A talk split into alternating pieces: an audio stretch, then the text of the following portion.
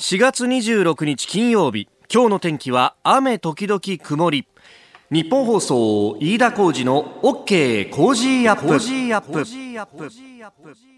朝6時を過ぎました。おはようございます。ニッポン放送アナウンサーの飯田浩司ですおはようございます。アシスタントのニッポン放送アナウンサー新行市佳です。ニッポン放送飯田浩司の OK Cozy up。この後8時まで生放送です。直前上柳アナウンサーがこの後2時間後にまたというふうに言ってました、はい、そうなんです。昨日今日とこの日本放送ライダーウィークのような形になってまして。そうですね、えー、今日はあの一之輔さんのハッピーね、えー、もともと一之輔さん春風亭一之輔さんのスケジュールがね、えー、都合があったということで今日は上柳正彦アナウンサーが代わりにやると。で、えー、昨日は昨日で、えー、私だがですね、えー、安藤博樹さんがちょっと喉の調子まだ不調だということで、大事を取ってお休みされたんで、えー、お昼1時からのデイズの、えー、代打をさせてもらいました。はい、お疲れ様でした、ね、ありがとうございました。結構皆さん聞いていただいてありがとうございます。ね、ありがとうございます。で、工事の方にもいろいろメールをいただいていて、えー、龍馬のちさん51歳トラックドライバーの方、昨日のデイズ面白かったですね。なんといっても、いつも笑顔で、なんとなくパステルカラーのようなふわふわニコニコなイメージの東島エリアアナウンサーだと思っていたんですが、身内と組んだことで安心したのかだいぶ飛ばしてましたね。わかりました？うすうす気配は感じていたんですが、黒っぽくて太い芯のようなものが私には見えました。飯田さんも寄せばいいのにその辺を触りに行って帰り討ちを食らってるし。いやかなり深く聞き込んでいただいてますね。いや、でも東島さんが黒い何かというか、まあ、うん、目の前に飯田さんがいたらちょっとそうなりますよね。心の声が聞こえてきましたもん、東島さんの。どういう声だよ。うん、ちょっと嫌かなっていう。待って待って待って。聞こえてきましたもん。ああ、と思って。何ネタを探しに来てるんだよ。違いますよ。いや、しかも昨日飯田さんのスタジオちょこっとだけ覗きに私も行ったんですけれど。そうだよね。ちょっと来てたよね。あのー、昨日は新入社員の皆さんもスタジオに見学にね、来ていたので。何のね。だから、飯田さん以外のスタッフ全員若手なので。あ、なるほど。そう、だから飯田さんも大ベテランでしたよね。待って待って待って。一人。もうデーベテランでしたよ。デーベテランってどういうことだよ。そんなことないどっちかっていうと、えあの、新入社員とかと同じぐらいのこうポジションのはずなんだよ。この高齢化が進む日本放送の中では。あ、日本放送のなの中の制作のアナウンサーの中ではっていうことですね。そうそうそうそうのはずなんだけどね。いや昨日はもう貫禄あるもうデーベテランぶりでしたね。いやいやいやいやいや、そんなことないですよ。ありがとうございました。あのただそうなんですよ。東島さんはですね、えあのある意味ね、白を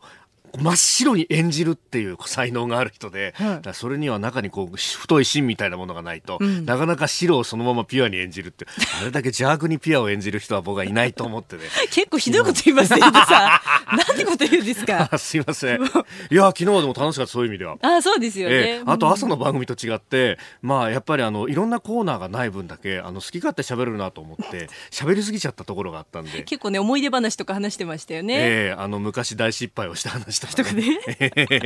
あのということであんまりあのね、えー、ラジコのタイムリーとかで聞かれると、ええ、いろんな各方面に怒られちゃいます振りですか今のは。違います聞いてくださいっていう。そんなことないです ということでね、えー、皆さんも聞いていただいてありがとうございました。ねえー、安藤博樹さんあの次回は5月の9日のえー、木曜日、えー、登場という予定であります。まあ、間2週間来ますんで、えー、多分喉も万全で戻ってきてくれると思いますんで、えー、午後1時からのデイズもぜひお聞きいただければと思います。さあ、この後8時まで生放送、飯田浩二の OK 工事アップ。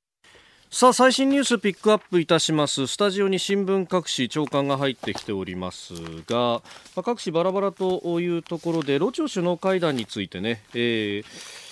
扱っているのが読売毎日ですね、えー、そして朝日新聞はゴーン前会長再び保釈というニュースをトップに掲げています。これメールも結構いただいておりましてね、えー、市川市の刑事さん68歳会社員の方、えー、ゴーン前会長保釈金10億だ5億だとよくもこんなに次から次に現金が準備できるもんだとびっくりしてます。普通じゃないよね。どこかで裏金をプールしてたんじゃないかとますます疑いたくなりますと。いうふうにいただきました。まあ、保釈保証金は、まあ、ある意味のこれ、見せ金みたいなもので、えー、まあ、あの、期限がね、来れば返ってくるお金ではあるんですけど、さわさりながら、えー、前回10億円、今回5億円と、15億円。これ、あの、どうやら日銀の小切手で支払うというようなことらしくて、だから現金をこんなに用意したのか、ジュラルミンケースで持っていくのかと思ったら、どうやらそうじゃないらしいということが、まあ、あの、専門家の人に聞くとそんなことを言っておりました。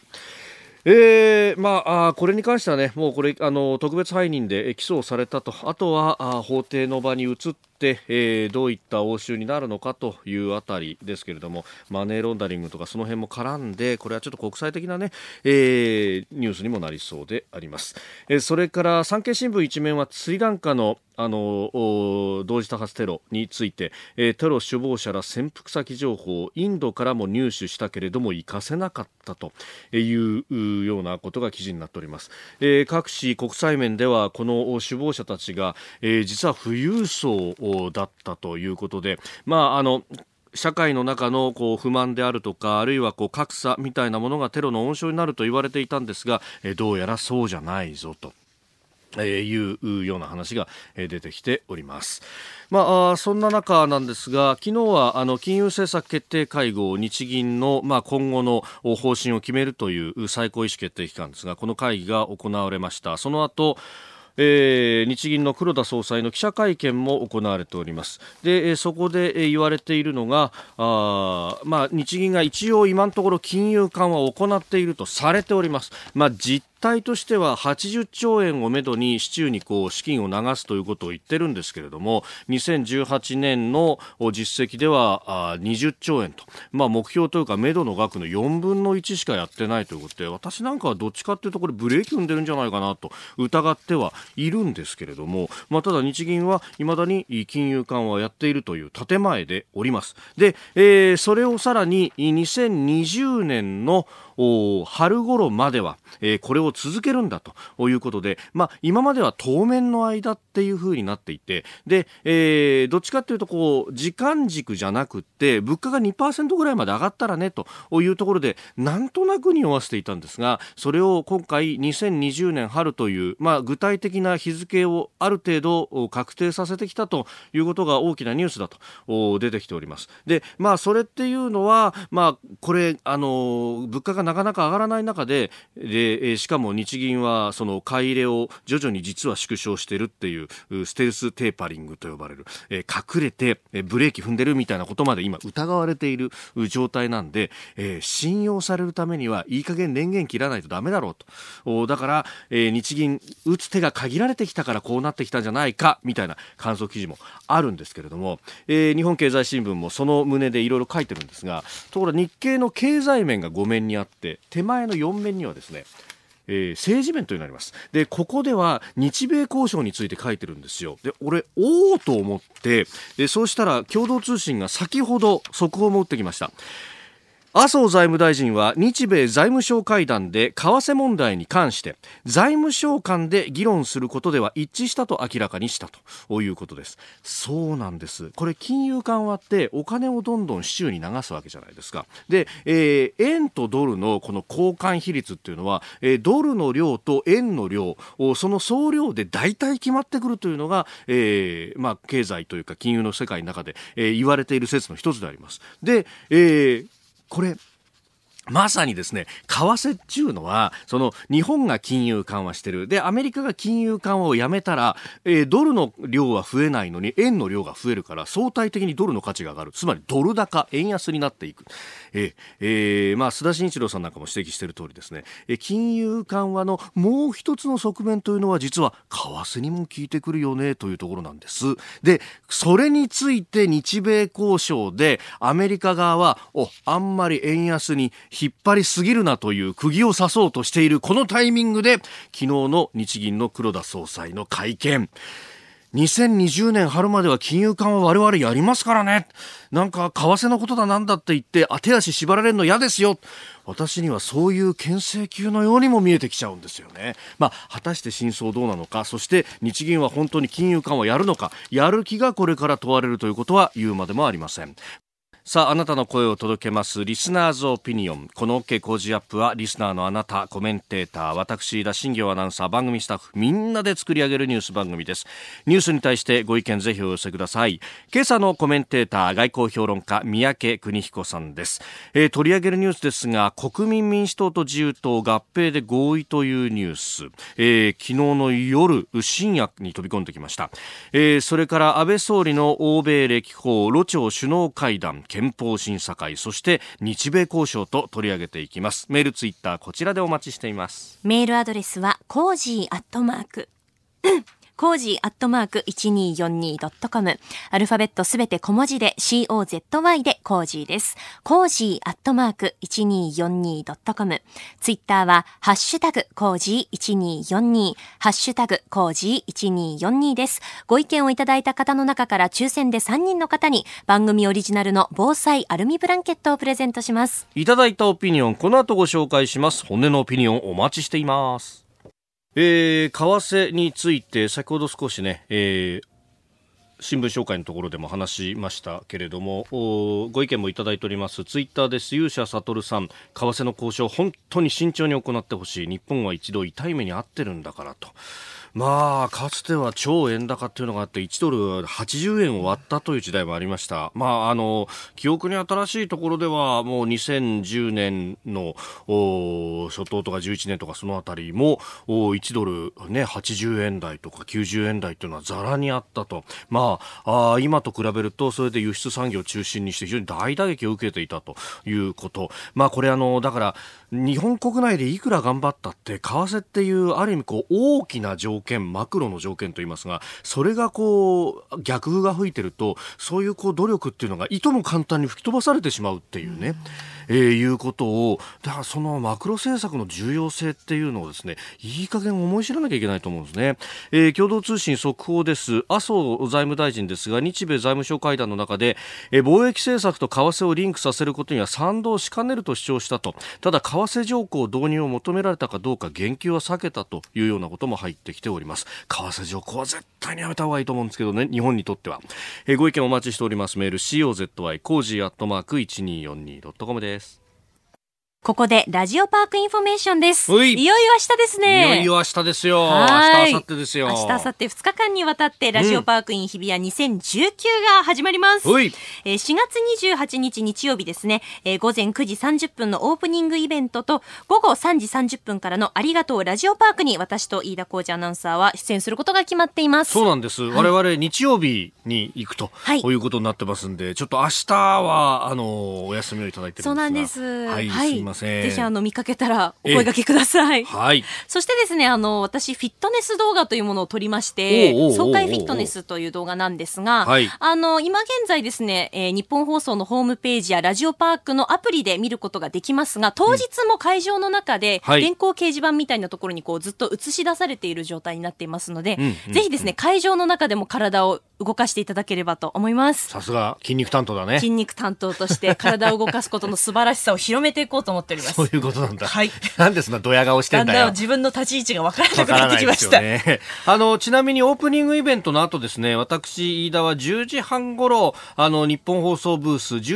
時45分頃リビングブース、それから13時、えー、お昼1時にまた日本放送ブースに顔を出すという予定になっておりますので、はい、えー、よかったら声をかけてください。はい、ただちょっとお天気が心配です。そうなんですよ。特に明日なんですけれども、うん、今現在ですね、予報によりますと、雨昼前から曇りということで、お昼前後まで雨が降りそうです。えー、そして日曜日は晴れ時々曇りということで、お天気回復しそうなんですね。ね。で、予想最高気温が両日ともに現在、えー、18度の予報になっておりますので、はい、太陽がどれぐらい出てくるかにもよるんですが、一枚羽織るものがあった方が安心かもしれないですね。ね。で、明日は傘マークもついてますんで、はい、あの、芝生ステージちょっと傘さすことができないんで、カッパとかね、そういうものもご用意いただければと思います。はい、最低気温が日曜日8度だから、えー、朝方は結構冷え込むんじゃないかと思うんだよね。寒暖差ありますよね。ねええー、ぜひ体調にも気をつけて、えー、お出かけしていただければと思います。はい、日比谷公園で明日、明後日お待ちしております。お待ちしております。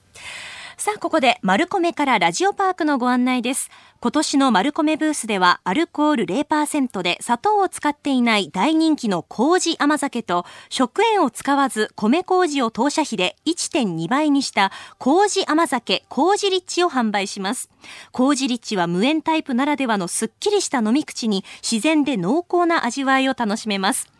麹甘酒は飲むだけでなく、砂糖代わりの発酵甘味料として、鶏の照り焼きや肉じゃがなど料理にも使えて便利。物販もしますので、この機会にご自宅でお試しください。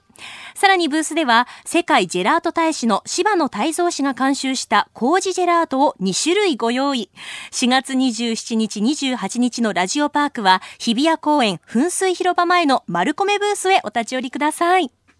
4月26日金曜日時刻は朝7時を過ぎました。改めましておはようございます。日本放送アナウンサーの飯田浩二です。おはようございます。アシスタントの新業一華です。日本放送飯田浩二の OK 工事アップあなたと一緒にニュースを考えていきます。7時台はコメンテーターの方々とニュースを掘り下げる時間帯。今朝のコメンテーター外交評論家でキャノングローバル戦略研究所研究主幹三宅邦彦さんです。おはようございます。おはようございます。よろしくお願いします。しえー、三宅さんには番組エンディングまでお付き合いいただきます、はい、では最初のニュースこちらです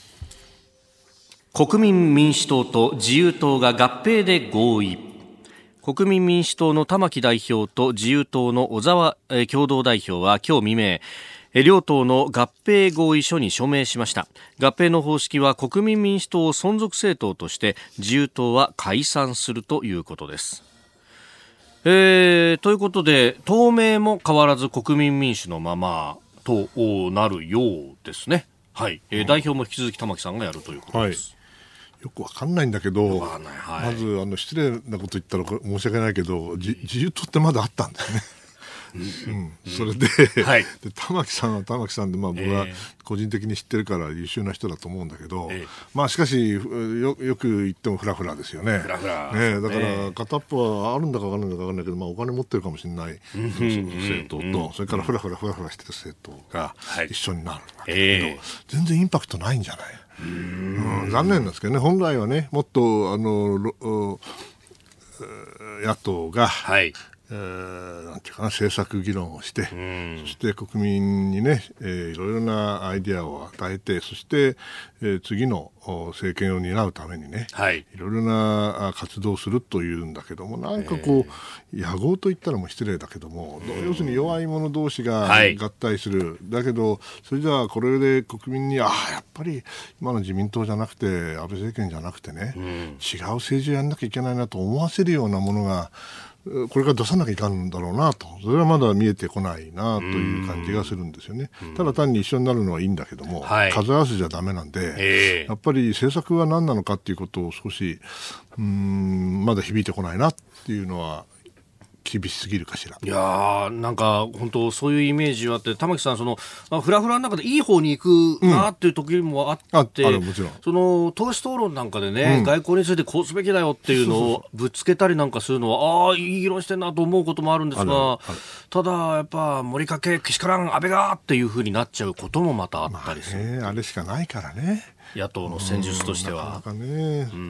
まあ、ですから、その意味では残念ですけど、えー、うんまだこの対決のなんていうの新しい軸っていうものを、はい、みんな模索しているんだけどもまだ出てきてない感じがしますよね。まあ、まあ、もうなんかね右とか左とかいう軸っていうのも、まあ、イデオロギー対立でもないと思うんですけど、まあ、その物先で考えると、なんか右と左による形はあるんですけど、こう真ん中でしっかりやるっていうのが、まあね、日本はね、真ん中っていうのはなかなか難しいのよね。これは難しいです難しい。それは昔あの民主党、民社党っていうのがありましたよね。はい。民社党なんて僕に言わせればもう中道、どっちかっていうと、ちょっと、部分的には右の部分もあって、非常にバランスが取れてると思ったんだけど、当時は。で今でもそう思ってますけどだけどそれじゃあ票取れるかというと取れないのよね、やっぱりあの時は社会党が強くて、はい、ね、それで、もちろん共産党別途あって、はい、で一定の票がそっちに流れていて、えー、本来だったら民自民党の一部と、うんうんうん、それから社会党の支持者の一部をね、はい、こう一緒にしたもので票が取れる、ま、真ん中なんだが一番票が多いはずなんだけども、うん、その部分で成功した政党がないんですよ、日本では。残念だなと思うんだけども、はい、まあ、そこはあの一つは自民党のこう懐のうん、深さというか、ね、まあ、右かあのセットの中にも右から左まであるから、そうですね、あ、る意味で百貨店なんですよね。はい、ですからその、昔は自民党っていうのは、あの一党じゃなかったと私は思っていまして、右から左までいろんなミニ政党、派閥と、はい、呼ばれてましたけどね、その連合政権だったんだけど、それがなくなって、今まさに一党になったんだからこそ、はい、あの対立軸がないとね、自民党だけではできない部分っていうのはあるはずなんだけど、それをまだ見つけられていない。うん。という感じですね、はい、まあ、立憲民主党の方は、まあ、こういった野合のような形っていうのは非常に批判的で、うん、えー、政党と政党同士がくっつくっていうのは基本的にはありえないんだというふうにも言っている、まだまだ先は長いですね。だって終わったのオタクじゃん。えー、まずは国民民主と自由党合併で合意というニュースでした。おはようニュースネットワーク。東京有楽町日本放送キーステーションに全国のラジオ局21局を結んでお届けいたします。時刻は7時11分を過ぎました。おはようございます。日本放送アナウンサーの飯田浩二です。今朝のコメンテーターは外交評論家の三宅邦彦さん。取り上げるニュースはこちらです。安倍総理が東ヨーロッパ4カ国の首脳と会談。目下の国際社会の最重要課題は自由貿易体制の堅持です。このような重要な局面、G20 が自由貿易の推進や WTO 改革に向けて一致して力強いメッセージを国際社会に対して排出すべく EU と連携していくことで一致いたしました。日本の総理として初めてスロバキアを訪問した安倍総理。25日スロバキアとチェコポーランドハンガリーの東ヨーロッパ4カ国。V4 の首脳らと会談し北朝鮮と外交関係がある4カ国に拉致問題の早期解決に向けた理解と協力を求めました。また4カ国が参加を表明している中国のシルクロード経済圏構想一帯一路について。総理は透明性や対象国の財政健全性の確保など日本の姿勢を説明したということです。えー、今お聞きいただきました総理のコメントですけれども、この V4 を行った後に、その後 EU と首脳会談を行って、うん、おそらくその後に行われたものかなと、まあ、EU との会合の後の会見の模様もお聞きいただきました。はい、まあ、矢継ぎ早にいろんなところ回ってますね。うん、まあ、G20 の前ですから、はい、そしてね、あの、即位の一連の行事がありますから、なかなかそのゴールデンウィーク使えないから今がない、しかないわけですけどね。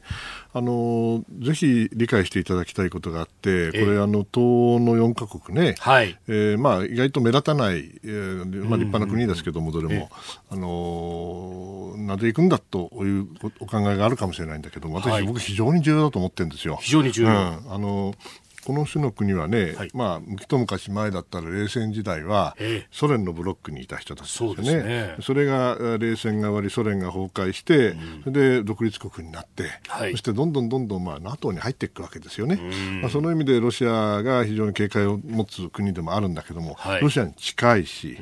で、じゃあアメリカと近いのかというと、必ずしも最近そうじゃないんですよ。あの地域でね、何が起きているかというと、あの自由民主主義やってるはずなんだけども、え必ずしも自由じゃない、うん、民主的かもしれないけど自由じゃない。非自由民主主義って言うんですけども、はい、まあ、あの例えば外国人、えー、もしくは移民の排斥だとかね、反対だとか、はい、そういったあのいわゆるポピュリズム、ナショナリズムの、リーダーが増えているんです。ポーランドとかあのハンガリーなんか特にそうですよね。はいえー、で僕も先去年だったかな行ったんですけどもやっぱり驚くのはね、えー、結構中国に優しいのみんな。あうん、それであのハンガリーなんかもそうで、まあ、本当は日本のことは関係悪くはないんですけども、はい、中国のことになるとねなんかね、うんこう例えば南シナ海でね、はい、あの埋め立てしてむちゃくちゃやってるわけでしょ、うん。うんはい、でもね決してあのきりこと言わないんですよね、一部の国はね。でそういう国はね、本当にあの総理から言って、はい、えー、ちゃんとおお意のあるところを説明しないとですね、はい、まあ、中国にとっては非常に簡単なんで EU っていうのは、ええ、27カ国あるわけだけども何カ国かでも中国のことを理解してそれおかしいと言ってくれる人がいたらですね、はい、それコンセンサスできないんだから EU で。EU 分断できるわけですよね、はい、それが実はこの地域で僕は始まっていると思っていて、まあ、イタリアも最近危なくなってきたわけだけど、えー、しかその意味ではこれはあの要するに中国と対抗するためにやってるわけじゃないけれども、はい、やはり国際正義ってのは何なのか、うん、そして自由、そして、えーえー、民主主義とは何なのかということをね、こういう形であのすり込んでいって、うん、そしてあの中国のやってることが必ずしもあのあなた方にとってはいいかもしれないけど実はそうじゃないんですよってことを伝えなきゃいけないという意味では僕は非常に大事な訪問だと思っているんです。やっぱりあれですかね中国のその経済力であるとかが非常に魅力。そうなんですね、えー、ポーランドなんかはやはりあのソ連とロシアとの関係でいうと、はい、もうもう煮え湯を飲まされてるわけですから、まあ、もうアメリカにすごい近いんですよね。はい、だけども必ずしもそのハンガリーもそうだけれども、えー、中国についてはね、まあ、関係ないってわけじゃないんだけれども、優しいんだよね。こういうことがないように、えー、まああの働きかけることは僕は大事だと思いますよ。まあ、各国首脳というか、まあ、首相が並んでいる中で、ハンガリーだけは副首相の方が来ていて、うん、というのは、オルバンさんというその首相が、一帯一路の方の会議で北京に行っているということがあって、うん、なんかこう、綱の引っ張り合いみたいなことになっていたという指摘もね、一部ままあ、でも今回面白いことに、はい、あのほぼ同じ時期に一帯一路の首脳会議が開かれるわけでしょ？だけど、あの、ポーランドは参加していないんじゃない？おうん、あハンガリーか。ごめんなさい、うん、ポーランドはね、ええ、参加してないんですよ。それは面白いな。安倍さんが来るからかどうか知らないけどもね、はい、そういう意味ではまああの日中の綱引きといったらちょっとあのジャーナリスティックすぎるかもしれないけども、うんうん、こういう形でその国際的なあなんていうかな、はい、情報戦というか政治戦というか外交戦が開かれ引き続き行われてるんだなという印象を持ちました。はい。えでは続いて2つ目こちらです、はい、ロ朝首脳会談核問題で連携強化ロシアのプーチン大統領と北朝鮮の金正恩朝鮮労働党委員長は25日ロシア極東ウラジオストクで初,、えー、初めての会談を行いました。2月の米朝首脳会談の決裂を踏まえ核問題や朝鮮半島情勢をめぐる連携強化で一致したということです。えー、そして北朝鮮の朝鮮中央通信は26日金正恩朝鮮労働党委員長がロシアのプーチン大統領との首脳会談で朝鮮半島の平和と安全はアメリカの今後の態度によって左右されると述べたと、えー、報じたということです。うん、はいなんじゃそれは。要するにアメリカさんがあのこっち向いてっていうことなんですよね。はい、ああ、もう、この見え隠れするわけですね。うね どこがメインか。やすい人たちだなとは思うんですが、はい、まあ、要するにあのロシアの思惑と北朝鮮の思惑からすると、はい、あの要するにお互い会うべき会うべきしてあったわけですよね。じゃあ成果あったんかいって言われたら私はそんなにないし、それはお互いに期待してないと思う。ただ会うこと会うこと自体が僕は意味がある。まずロシアから行けばね、はい、これはもうずっとクリミア事件以来ですよ、経済制裁バンバンやられてるわけだ。はい、そしてね、ロシアにとって一番大事なことは、この制裁をどうやって解除するかなんであって、うん、別に金正恩が愛してるわけでもないし、北朝鮮が好きなわけじゃない。はい、しかしながら、アメリカがね、思うような形で、この北朝鮮、朝鮮半島問題、引っかき回そうとしてるそうした時にロシアが言わなきゃいけないことは2つある。1つは、まず第一にロシアは極東の国なんですよ。私たちは極東にもちゃんと領土があるんですよ。舐めたらあかんでと。ね、俺たちが外す気かと。忘れてんのかと。そうそうそう。だけどなかなか出出番がなかったわけよ、今までね。えはい、ところが今度は米朝がおかしくなってきたから、えー、ここ出番やとこういうことですね。からもう一つは、先ほど申し上げた通り、北朝鮮の問題、北朝鮮の問題を本当に解決しようと思ってやっているというよりは、はい、やはり自分の身に降りかかった火の粉、すなわち経済制裁をどうやって、えー、解除させるか、アメリカに対して、お前な、うん。北朝鮮の問題、お前の言う通りにならんでと、ロシアなめたらあかんだろと、俺たちぶ、なんでぶっかすことできんだぞって、こういう、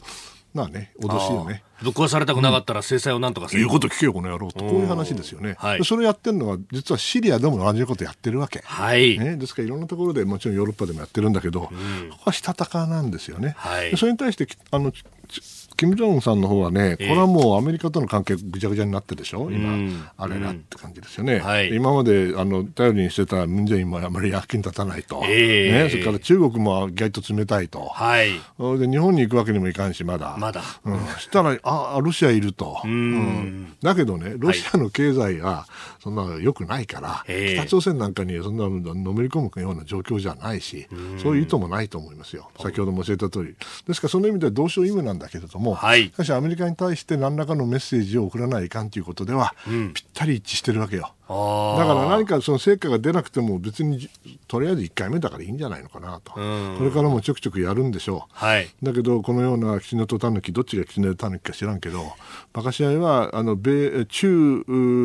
じゃなごめんなさい。ロシアと北朝鮮の間でも続くと思います。うん。まあ、まさにそのアメリカへの宗派みたいなものがこんさっきのあの朝鮮中央通信のそうそう。報道に現れてると、うん。うん、お願いだからあのこっち向いてよこっち向いてよって言ってんのそんなこと言ったらもうロシアとくっついちゃうからってくっつけるわけねえだろうと。あそこは同床異夢ということなんですね。えーえー、日本放送では朝6時から番組やってましてメールもいろいろいただいております、えー、千葉緑区のひとしさんという方メールです。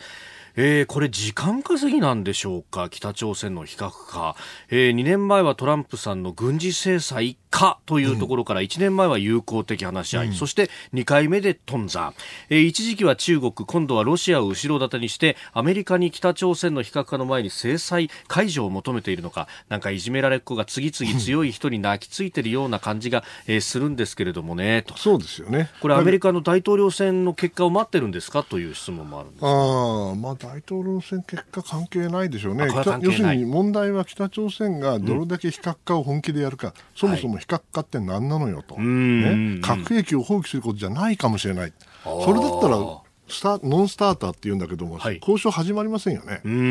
ですからその意味ではあの今、北朝鮮が本当に腹を決めるかどうかということが問われてるんであって、うん、時間稼ぎ北にありますよ、うん、これでちゃんとあの厚いスライスを切らなきゃだめなんです、北朝鮮は。はい、以上、おはようニュースネットワークでした。コメンテーター外交評論家三宅邦彦さんです。引き続きよろしくお願いします。よろしくお願いします。続いて教えてニュースキーワードです。憲法審査会。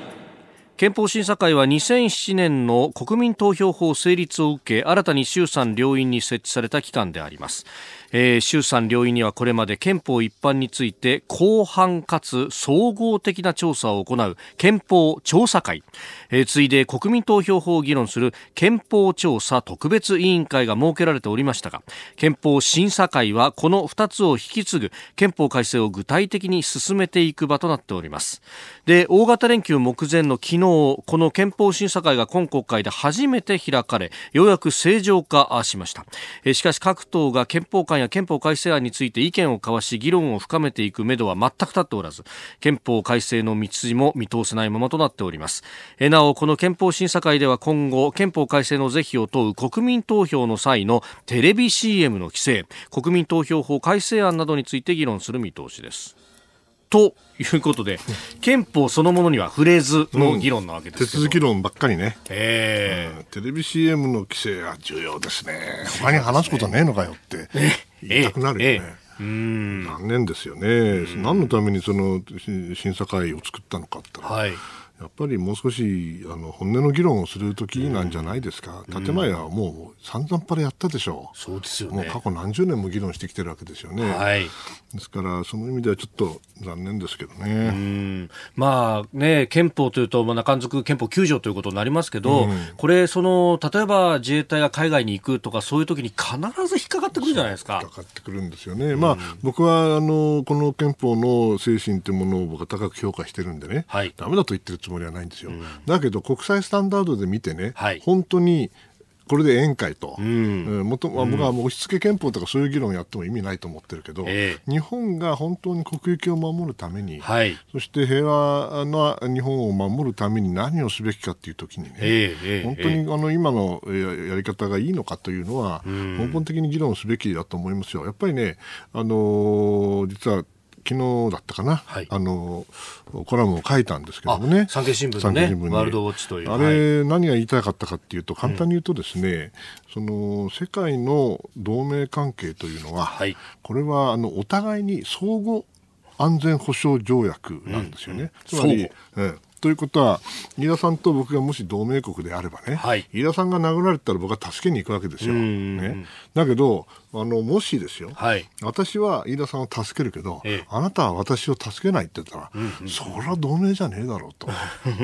ただの保護国だろうと、はい。ね、どやっぱり対等に、ええ。あのお互いを守り合って命を預け合いもしくは危機危機を危険を共有し合いそのために情報を共有すると。はい。それが大事なんですってことを書いたんですね。その経験はね、やっぱり私にとっては、あの、イラク戦争直後のイラクに行って、はい。えー悲しい時でしたけども、ええ例の奥、井上、えー二人が亡くなった時、直後に行ったわけですけども、はいやっぱりそれであのみこれご批判のあることはよく分かってるんですけどもね、やはりあそこであのみいろんな国が示したのは、はい誰が同盟国でどういうことをしなきゃいけないかってことについて極めてあの分かりやすいなルールがあって、はい。日本はあのサマーワに部隊を送った時点で、ええまさに同盟国というか連合国の一員として遇されるようになっていくんですよね。でそのことをみ僕は横で見ててああこれが世界の常識なんだなと、そのん日本国憲法がダメだと言ってるんじゃないんだけれども、えしかしそこで直すべきことはあるんじゃないかな、日本のあの憲法の精神を、はい。お維持したままでね、ええええだって他の国みんなやってるんですからね、はい。でじゃあ他の国がその集団的自衛権を行使したらじゃああの人たちは平和主義じゃないかってそんなことはないんで、そこはあの今の平和主義と両立するような、はい。あ